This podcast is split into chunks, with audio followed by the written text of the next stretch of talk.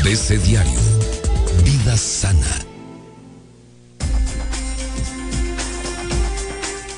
Vida sana. Todo esto a propósito de las breves que escuchábamos hace un momento, doctora Irma Quintanilla, epidemia de SIDA, Sí. enfermedad maldita, y los malven y los tienen ahí como Sí, si fueran una cosa terrible Sí, por a los, supuesto. a los que padecen este, este, esta enfermedad del VIH. Claro.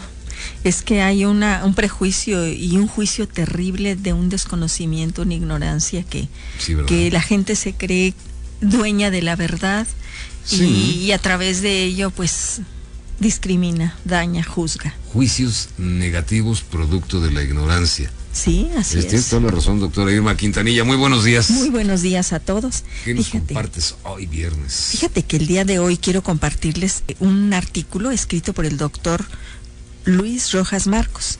Él es un médico psiquiatra que nació en España, hizo su carrera de medicina en España y por los problemas de la guerra civil e inseguridad en España emigró a Estados Unidos donde se nacionalizó y ahí hizo la especialidad de psiquiatría. ¿Era perseguido político? Su hermano era parte de la política. Entonces, pues tú sabes que Era antifranquista. yo creo que A, a los que llamaban rojos, Sí. comunistas. Es- es- Y Franco sí. no los podía ver y los sacó a todos. O los van para afuera todos. Bueno, Pues fíjate que este, estoy hablando de todo un personaje que Sí. fue director del sistema psiquiátrico hospitalario en Nueva York. Es toda una institución en salud mental.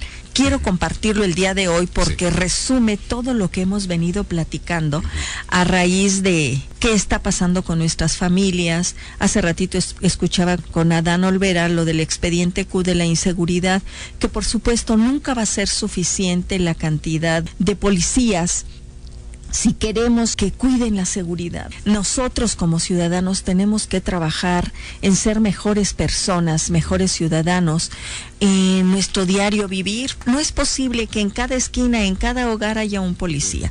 Va a ser imposible. imposible.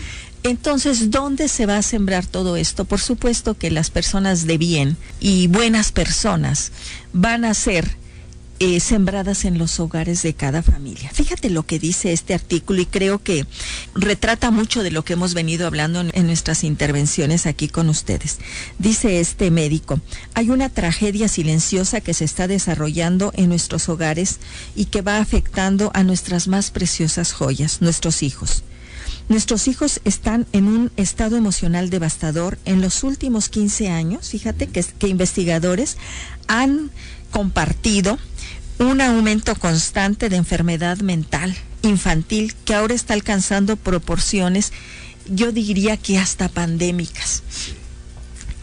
Las estadísticas no mienten y de verdad investigando qué está pasando en México y en, en, particular en nuestro estado, pues se ha visto que uno de cada cinco niños tiene problemas de salud mental, aumento del 43% de trastornos de déficit de atención e hiperactividad, aumento del 37% en depresión en niños y adolescentes, del 200% en tasas de suicidio en niños y en adolescentes. Por supuesto que estas estadísticas como te digo, son muy válidas para nosotros, aunque sean de otros países, no mostramos una realidad diferente. ¿Qué es lo que está pasando y qué estamos haciendo mal? Los niños de hoy están siendo sobreestimulados y sobreregalados con objetos materiales, pero están siendo privados de los fundamentos que construyen una infancia sana, como que padres emocionalmente disponibles, porque los padres estamos muy ocupados y no estamos con los hijos. Ahora con trabaja padre y madre, los hijos están solos. Límites claramente definidos están haciendo falta. Que se les den responsabilidades a estos niños, sí. que haya una nutrición adecuada, un sueño adecuado, que los niños hagan ejercicio principalmente al aire libre, que haya juego recreativo, interacción social jugar, divertirse, platicar, situación que ya se hace poco, porque sí. cada uno está metido en, en, sus redes sociales con sus aparatitos y ya no platicamos, ya no sabemos qué es lo que están pensando, sintiendo los demás. Olvídate de los niños ahorita un poquito, ve tú a tu pareja y de qué estás platicando, qué estás haciendo. Si esto lo hacemos entre nosotros, los hijos nos están imitando. De lo que te mandaron en tu chat. De la amiga, de la escuela, de tu club de cuatas, de esto, del otro. Y estás evadiendo tu interior para poder cumplir. Y el hombre comentándole a la mujer, mira lo que me mandó González, que el plan de negocios, papá.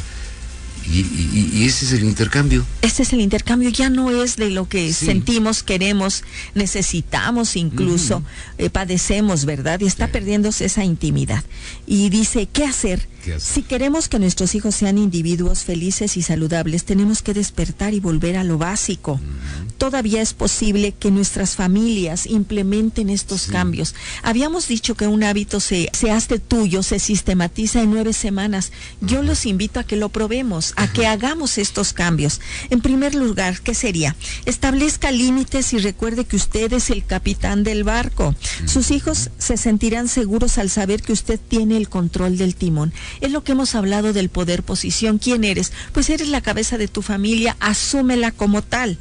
Ofrece a los niños un estilo de vida equilibrado, lleno de lo que estos niños necesitan, no solo de lo que quieren.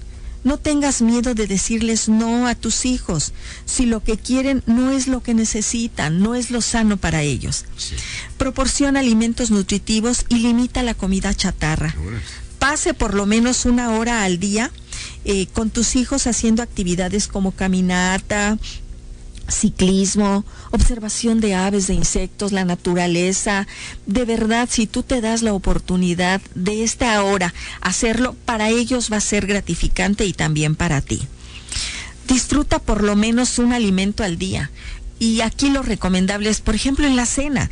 Vamos a platicar cómo te fue, cómo te sentiste, qué está, es actualizarnos en el día, pero que sea sin teléfonos, sin, sin esa tecnología que nos está distrayendo mucho hay que tener juegos, por ejemplo, de mesa. Si no se tiene eso, bueno, pues hay que ver y seguir lo que a ellos les gusta. De verdad los niños te muestran qué es lo que necesitan. A veces necesita que los estés abrazando sin que digas nada, que camines con ellos. Pues vamos a, escuchar ese lenguaje corporal y, hagámoslo. Involucra a tus hijos en alguna tarea o quehacer del hogar de acuerdo a su edad. Doblar la ropa, ordenar los juguetes, colgar la ropa, ordenar la despensa, poner la mesa, etcétera. O sea, dales de verdad responsabilidades que se involucren en la vida diaria del hogar, no que todos se los estemos dando. Implementa una rutina de sueño consistente para asegurar que tu hijo duerma lo suficiente. Los horarios serán aún más importantes para los niños en edad escolar. Sabemos que este, el crecimiento se da en las noches por este cambios hormonales. Enseñar la responsabilidad e independencia. No los sobreprotejas. Ya hemos hablado que la sobreprotección impide el crecimiento y desarrollo de los niños. Deja que se equivoquen. Equivocarse les ayudará a desarrollar la resiliencia y aprenderán a superar los desafíos que la vida les va dando. No hagas por ellos lo que pueden hacer por sí mismos. No le cargues la mochila, no le lleves la tarea si se le olvidó. ¿sí? No le peles el plátano, la naranja. Deja que vaya él haciendo sus propias cosas de acuerdo a hacer. Aunque se equivoque.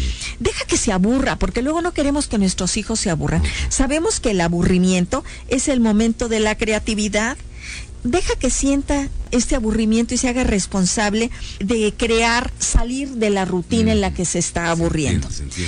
No usar la tecnología como una cura para el aburrimiento ni le ofrezca el primer segundo de inactividad. Si vemos que el niño está haciendo capricho, tente en el teléfono, ten, le ponemos una caricatura, le ponemos el ruidito y estamos distrayéndole.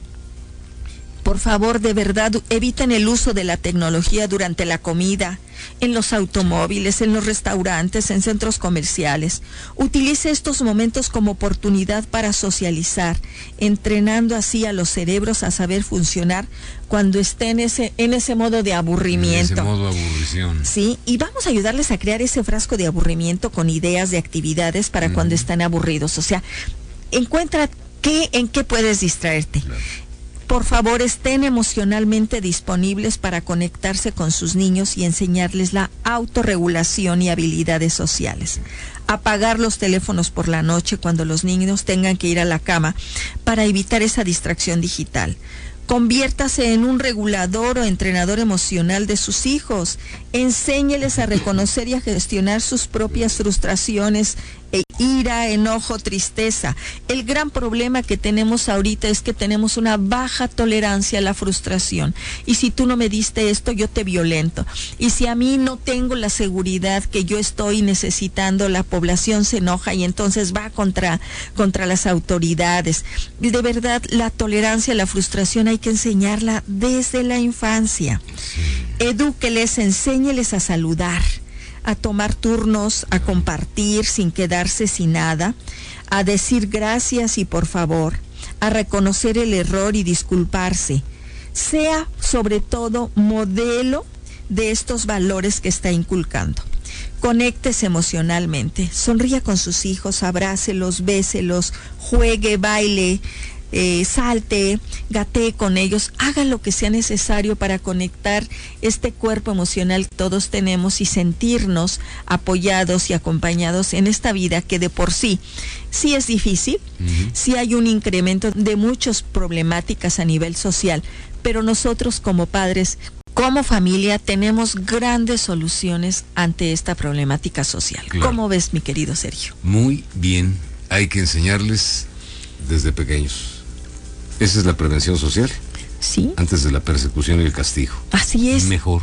Sí, sabes que la, familia. Claro, y sabes que la personalidad se construye en los primeros seis años de vida, temperamento, carácter, y el carácter es todo lo aprendido, lo que va forjando. Sí, el temperamento influye porque es parte del DNA, de la herencia, pero el carácter lo va aprendiendo conforme nosotros vayamos compartiendo. Si nosotros sabemos eh, que, que, lo, cuál es la problemática como adultos que estamos teniendo, bueno, em, vayamos buscando alternativas de solución a nivel de nuestra familia, fortalezcamos a nuestros hijos, que se vayan sintiendo seres protegidos, seres seguros, con con una autoestima sana y por supuesto que nos vamos a ir evitando problemas de bullying, de suicidios, de depresión, de ansiedad. Así es aquí tenemos la solución todos nosotros. No, no esperemos a que las autoridades nos estén resolviendo. No, no, no, no, por supuesto. Hay que nosotros sembrar desde aquí para cosechar en la sociedad lo que hemos sembrado.